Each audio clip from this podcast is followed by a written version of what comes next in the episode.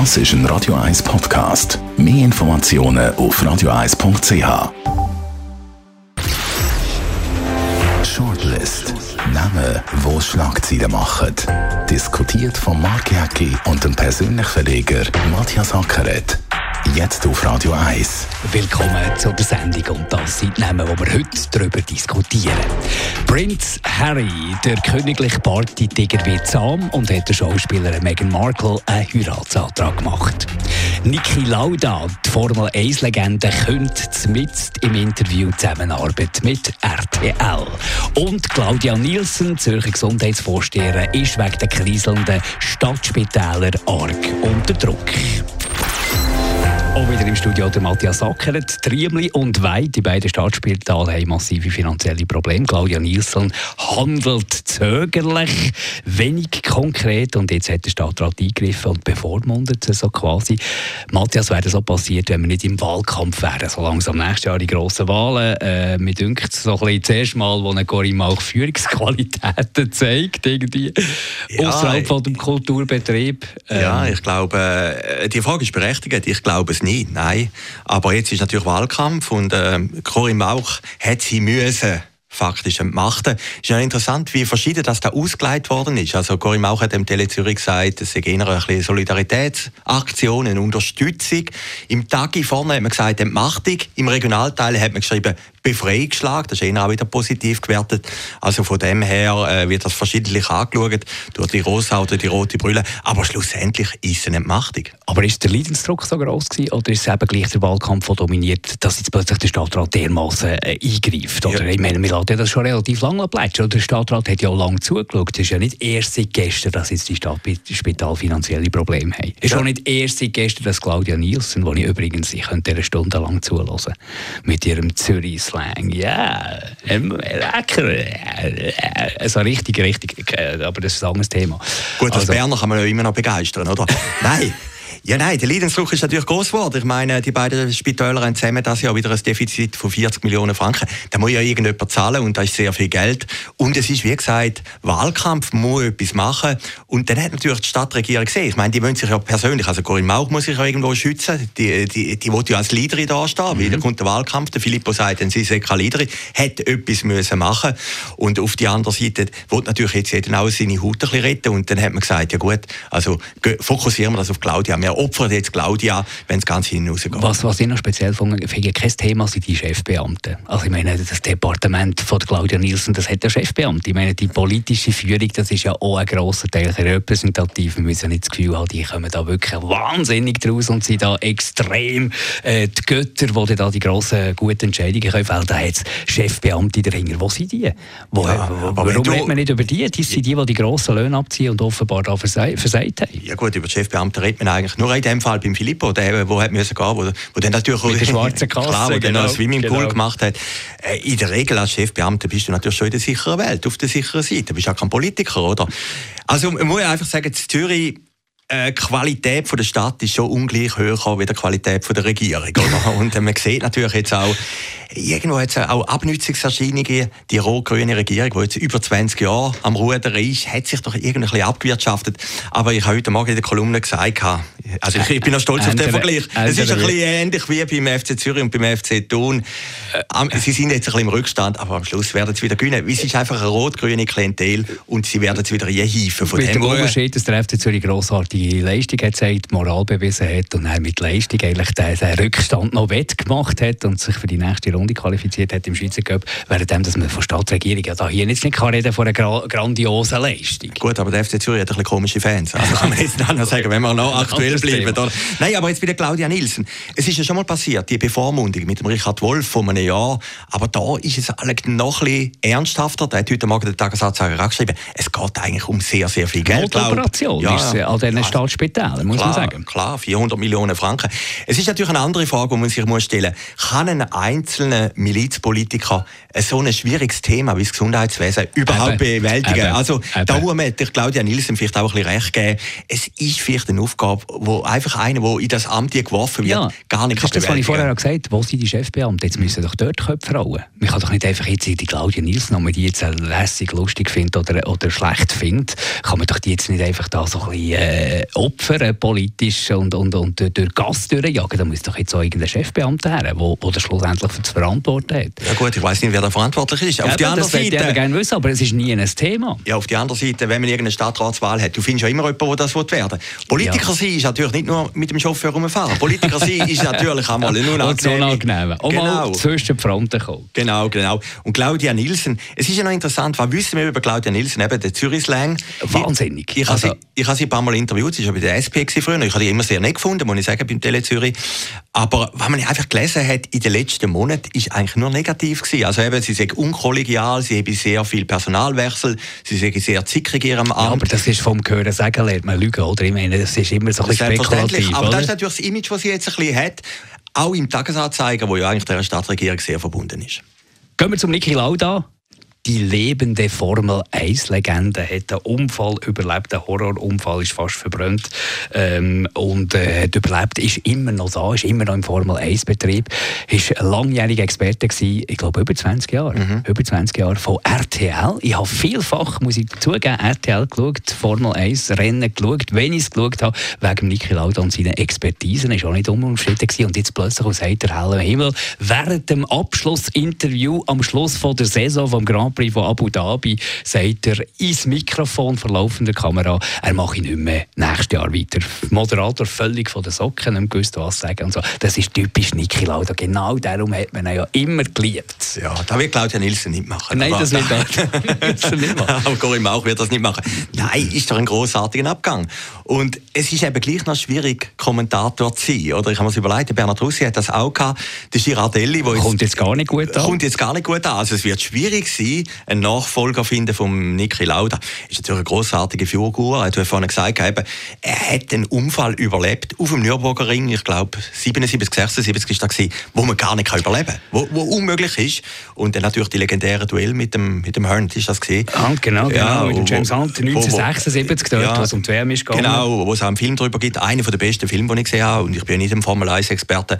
Also das ist eine Figur. Ich habe ihn letztes Jahr gesehen, zufällig in einem Restaurant auf Ibiza. Dort, wo sich die schönen und Reichen bewegen, Matthias ja. Sackert, ja. Auf, also, auf also reich ist er schön, ist er eigentlich nicht mehr Nein, ganz. aber, also, aber, aber, aber, du, aber du, aber du, er ist reich, du bist schön. genau, also bei mir, ich bin nicht reich. schön wäre schön, ja.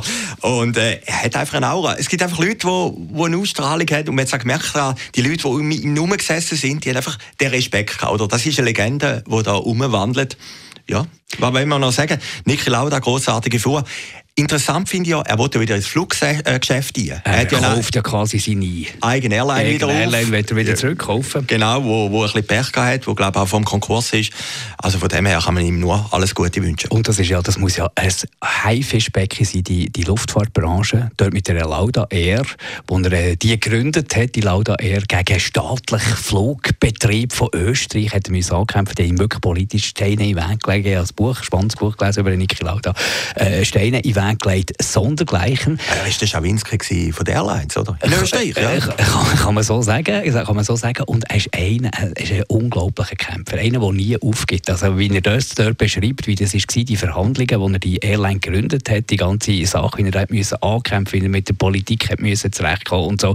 Das ist wirklich einer, wo, wo wahrscheinlich jeden anderen hat schon längstens aufgegeben und er hat immer weitergemacht. Und er der traurige Absturz, was er Ja, das ist einer der grössten Rückschläge. Das ist, das ist ja. äh, äh, 26. Mai 1991 ist das gewesen, haben wir es aufgeschrieben, äh, die Maschine von Bangkok nach Wien und dann der Absturz, wo man natürlich eine Woche lang nicht gewusst wer ist schuld. Und alle haben, haben dem Lauda die Schuld gegeben, da sind Menschen ums Leben gekommen. Und er beschreibt, wie er dort an die Unfallstelle ist gekommen und, äh, und die, die, die, die, die Leute dort, die die Aufraumarbeit machen sollen, die Leichen bestohlen haben und so. Also grausame Geschichte dort. Er hat dort wie unter einer Glasglocke gelebt. Und am Schluss war es dann ein technisches Problem gewesen, vom Flugzeughersteller her, wo die, wo die Blackbox also ein unglaubliches Leben, das weit über Formel 1 rausgeht. Und darum ist es umso schade, dass man das jetzt nicht mehr so erleben kann. Ja, das ist schade, aber der Abgang ist großartig Also ein Teil von der Inszenierung oder ein Teil von der Karriere ist auch immer, wie du aufhörst. Oder für mich ist immer das größte Kurt Felix und Paola gewesen, äh, wo die gesagt haben nach 25 Jahren, jetzt hören wir auf. Und das ist natürlich das ist eine Gabe, aber das ist eine Gabe. Das musst du irgendwie spüren. Genau, wenn du das Timing hast, oder? Und äh, die meisten haben das eben leider nicht. Es ist auch schwierig zu sagen. Ich meine,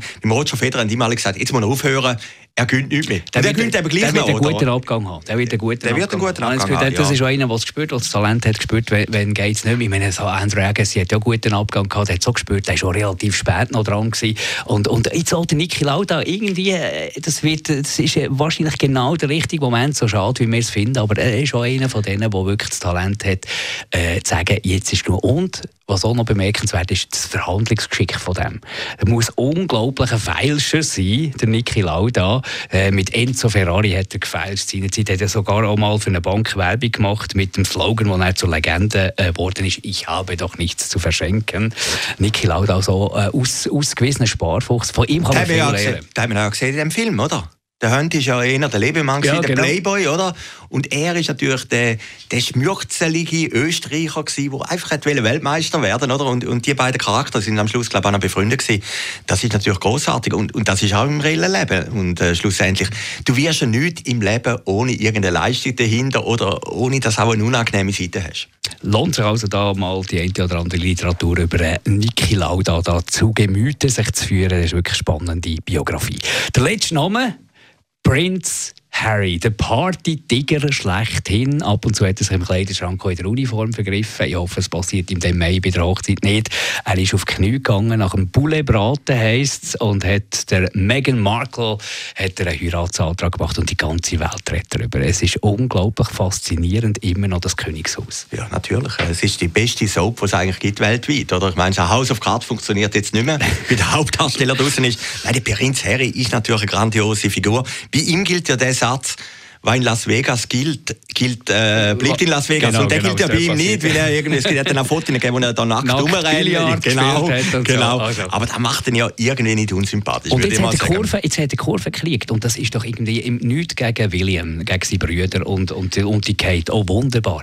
Aber das wird doch jetzt das Traumpaar. Das wird doch einfach ein positiv Charles und Diana. Einfach aber im Positiv, selbstverständlich. Ja, er wird einfach nie König. Aber der Harry ist natürlich ja, der Charles auch nicht. Genau. Ja, der Charles wird. Der Vater wird natürlich der Kröner werden. Also, außer der, sie, sie, wird 110 Queen, ja. oder? Aber, oh, sie überspringt. Sie ja, überspringt. aber der William, sind wir doch ehrlich, das ist ein langweiliger Mensch. Also, ja, ja, der hat eine andere Rolle. Ich kann mir vorstellen, der hat eine andere Rolle. Der, der Harry ist ja von Anfang an klar, der wird nie diese Rolle können einnehmen also kann er ein bisschen mehr machen, was er will. Aber er ist der sympathischer. Der ja, ja, der Harry hat doch irgendwie den Sexappeal, ja, oder? genau, und, und der, Schalk. Genau, der Schalk, oder? Er hat auch, ich habe es geschaut, das ist ja schön auf dem Internet, du siehst auch sein Frauenverlauf von den letzten Jahren, der betrifft ja sogar ihn. ähm, hat er mal eine Beziehung gehabt mit einer Südafrikanerin, die ist sechs Jahre gegangen, oder? mit der Chelsea, das ist dann nicht so gut gegangen, glaube so ich. glaube, dann ist Las Vegas dazwischen gekommen und dann ist dann auch fertig gewesen. Aber, und jetzt aber, jetzt, jetzt, aber da haben wir auch, es ist nicht ganz einfach natürlich für so eine Prinzen eine Frau äh, kennenzulernen und darum ist das wahrscheinlich auch eine gute Kombination. Sie, äh, weltberühmter Star, mehr oder weniger, also ist, äh, ich bin traurig, ich, ich, ich muss ja ein bisschen böse sein auf den Prinz, Suits auf Netflix, meine Lieblingsserie, wo die Megan die Rachel spielt. Sie will aufhören in dieser Serie. Kann man natürlich nicht mehr als, was wird sie wahrscheinlich, Herzogin.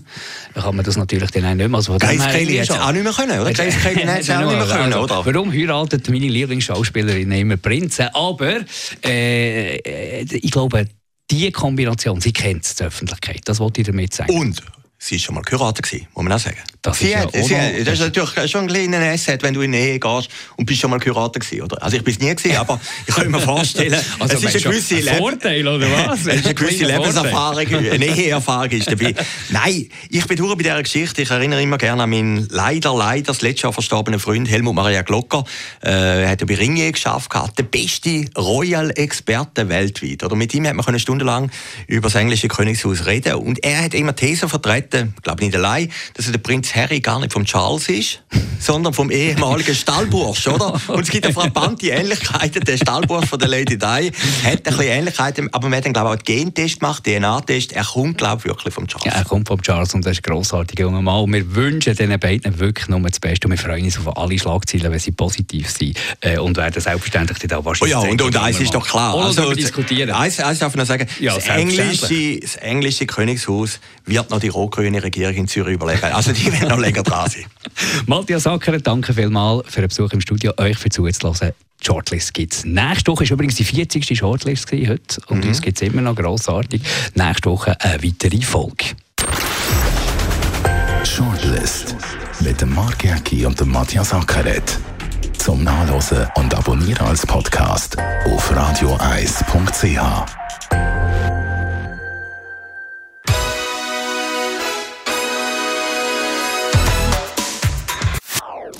Das ist ein Radio 1 Podcast. Mehr Informationen auf radioeis.ch.